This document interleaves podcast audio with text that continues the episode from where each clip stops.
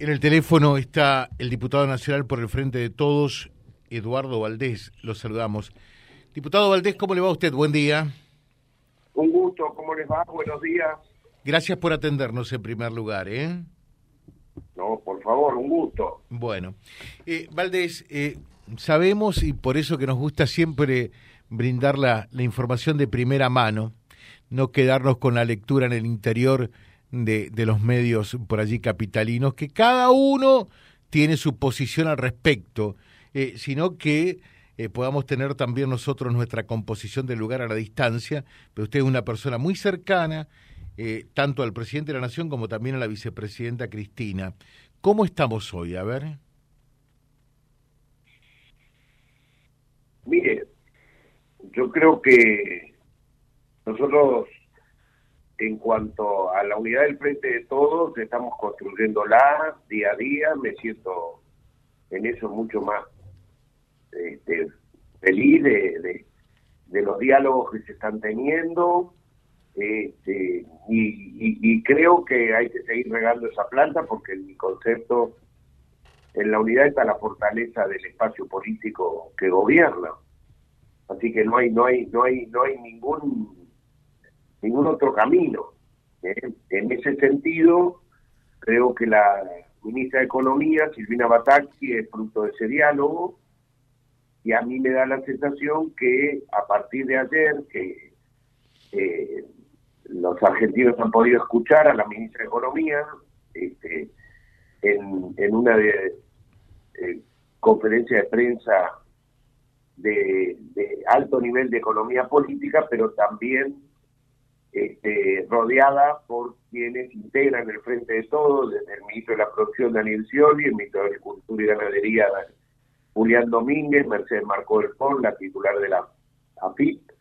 Me parece que entramos en un tramo de, gobierno eh, que no tengo dudas que eh, es ordenar para poder estar apto y poder resolver el problema grave que tenemos con los sectores más vulnerables, que la mesa de los argentinos está complicada para alimentarse y nosotros no podemos permitir que eso suceda. Mm. Eh, perfecto. Y eh, se llega a esta situación hoy, eh, después de, de, de, un punto que parecía no tenía retorno con la renuncia de Guzmán, eh, hoy la relación Alberto-Cristina, Cristina-Alberto eh, ha mejorado? ¿Han tomado conciencia de la responsabilidad del momento crítico que vive la Argentina?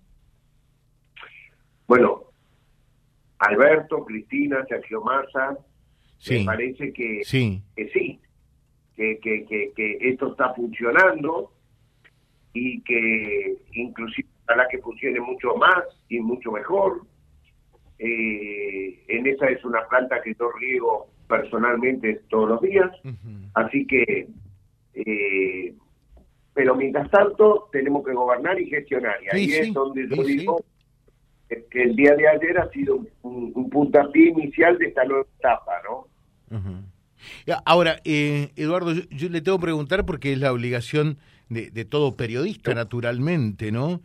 Eh, porque mucha expectativa había de qué podía decir la nueva ministra de Economía, eh, y en realidad lo que hizo la ministra de Economía ayer fue ratificar el, el, el rumbo que se tiene en materia económica, eh, en más o en menos algunos dijeron por allí hasta profundizar lo que el propio Guzmán venía haciendo. Habló de seguir con el Fondo Monetario Internacional la segmentación eh, de, de, las tarifas, eh, prácticamente déficit cero, etcétera. ¿Esto cómo, cómo cae en algún sector del gobierno? fundamentalmente en el sector afina máximo? Mire, lo que nosotros tenemos que entender es que el shock que produjo en la sociedad la renuncia del ministro Guzmán, más las desavenencias del Frente de Todos, eh, que recién hacemos alusión, eh, sin lugar a dudas, eh, trajo incertidumbre en la sí, sociedad. Sí, sí. Yo creo que lo que ha hecho ayer Silvina Bataki es tratar de eliminar esa incertidumbre. Lo de ayer es una foto, no es la película. Por lo tanto, cualquier cuadro político de los que usted nombró recién sabe perfectamente que la historia preexistente de Silvina Bataki, de Daniel Scioli, de Julián Domínguez, de Mercedes Marco del Pon, este, no tiene nada que ver con este, políticas neoliberales o políticas de ajuste. Lo que sí creo que eh, esas medidas eran indispensables para que el mercado, como le denominan, tome nota de que se toman decisiones. Eh, eh, había los días pasados había comercios que habían retirado los precios, en fin, había toda una serie de situaciones que estaban esperando que hablara la ministra y bueno, la ministra habló, me parece que este, puso orden, puso autoridad y ahora nos corresponde este, en base a eso gestionar, pero no vamos a desatender las demandas de los sectores sociales que requieren atención en este tiempo.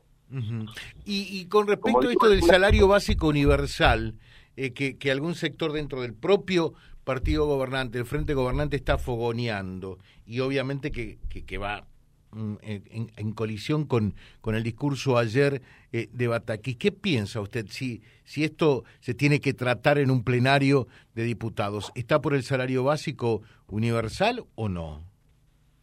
Mire, lo primero y principal que tenemos que hacer es encontrar, en como en cualquier ley, un espacio para poder votarlo en mayoría. Eh, se está discutiendo el salario eh, básico universal. Es un proyecto que trajo Ilay Ahora, todo esto va de la mano de la realidad que está pasando. A ver, los movimientos sociales, sin lugar a dudas, en este momento están muy convulsionados, quizás por un debate que puso en el centro la vicepresidenta, y vemos este respuestas del movimiento Evita, Juan Graboy, este, la, el, Partido Obrero. Bueno, todo, esa, todo eso que está pasando es bienvenido sea, es un debate de cómo continuar las políticas sociales este, respecto de estos espacios, de estos movimientos.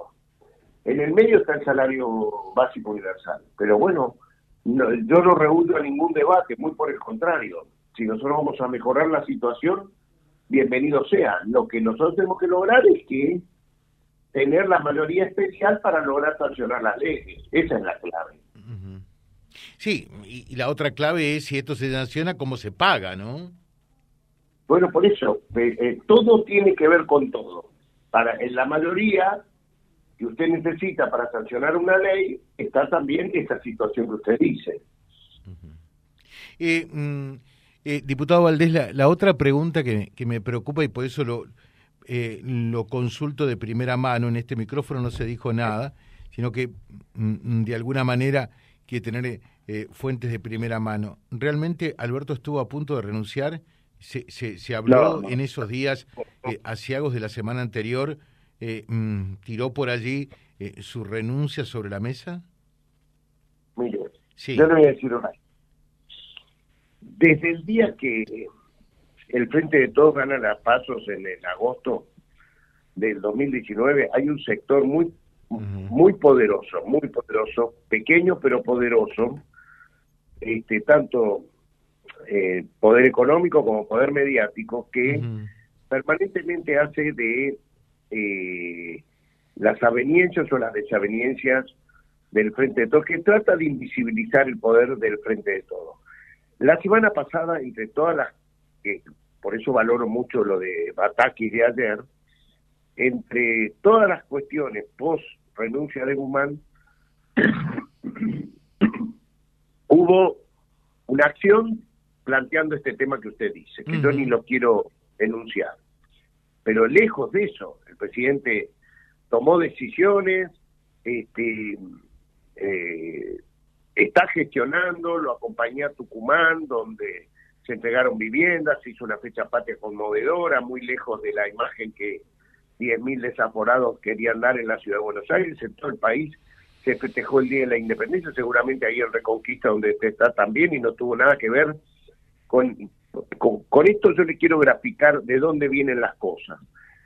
esa, esa usina que durante toda la tarde del sábado pusieron los canales de televisión de noticias de TN y de La Nación Más, como si la realidad argentina fueran esos 10.000 que estaban frente a la reja de la Casa Rosada, cuando todo el país estaba en otro sentido festejando el Día de la Independencia, es de ahí de donde salen estas situaciones. Entonces, yo, bajo ningún aspecto el presidente pensó nunca eso, y muy por el contrario, está en el pleno ejercicio de su gobierno.